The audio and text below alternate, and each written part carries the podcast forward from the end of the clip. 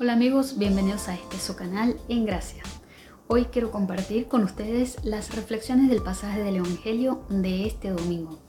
Este domingo leemos el Evangelio según San Lucas, capítulo 21, versículos del 5 al 19. Y en este pasaje del Evangelio el Señor nos está poniendo ante un panorama un poco difícil y es el panorama del el sufrimiento, el panorama de todos aquellos que seguimos a nuestro Señor Jesucristo de verdad y en serio, de todos aquellos que queremos ser verdaderos discípulos de nuestro Señor. El Señor toma como punto de partida la destrucción del templo de Jerusalén, que efectivamente ocurrió en el año 70 de esta era, es decir, después de Cristo.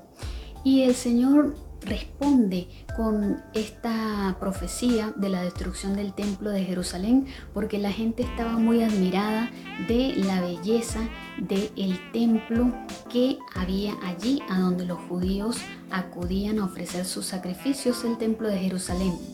Y el Señor está aprovechando también para hablarnos de todas aquellas dificultades que como cristianos nosotros vamos a encontrar a lo largo de nuestra vida si queremos vivir nuestra vida verdaderamente como una vida de fe y como un tiempo de gracia mediante el cual vamos a llegar a la salvación, es decir, a la vida eterna. El Señor está poniendo tres dificultades tres fuentes de sufrimiento. Una de estas fuentes son todas esas situaciones de fuerza mayor, terremotos, plagas, enfermedades, revoluciones que están fuera del dominio de la propia persona y que constituyen pruebas a nivel social, pruebas a nivel global.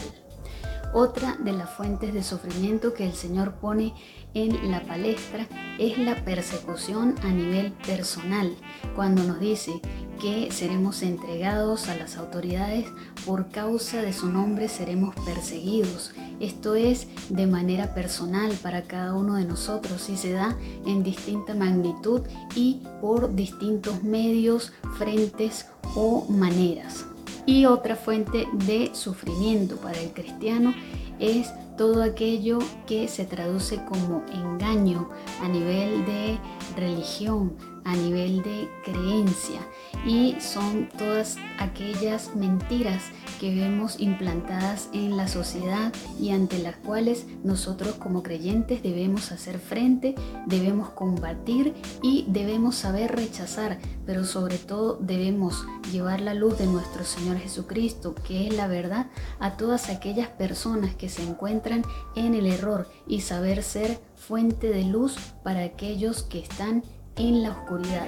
El Señor entonces, como vemos, está hablando de una manera muy clara y muy transparente.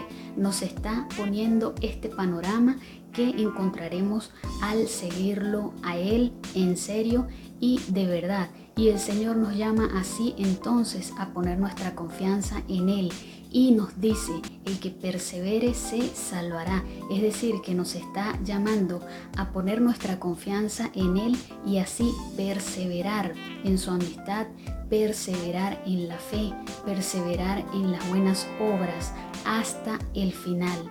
El Señor nos impulsa, el Señor nos da entonces esta palabra que nos imprime fuerza y que nos imprime esperanza para que, poniendo nuestra confianza en Él, podamos salir victoriosos ante todas estas dificultades personales, sociales o globales que se nos presentan como creyentes.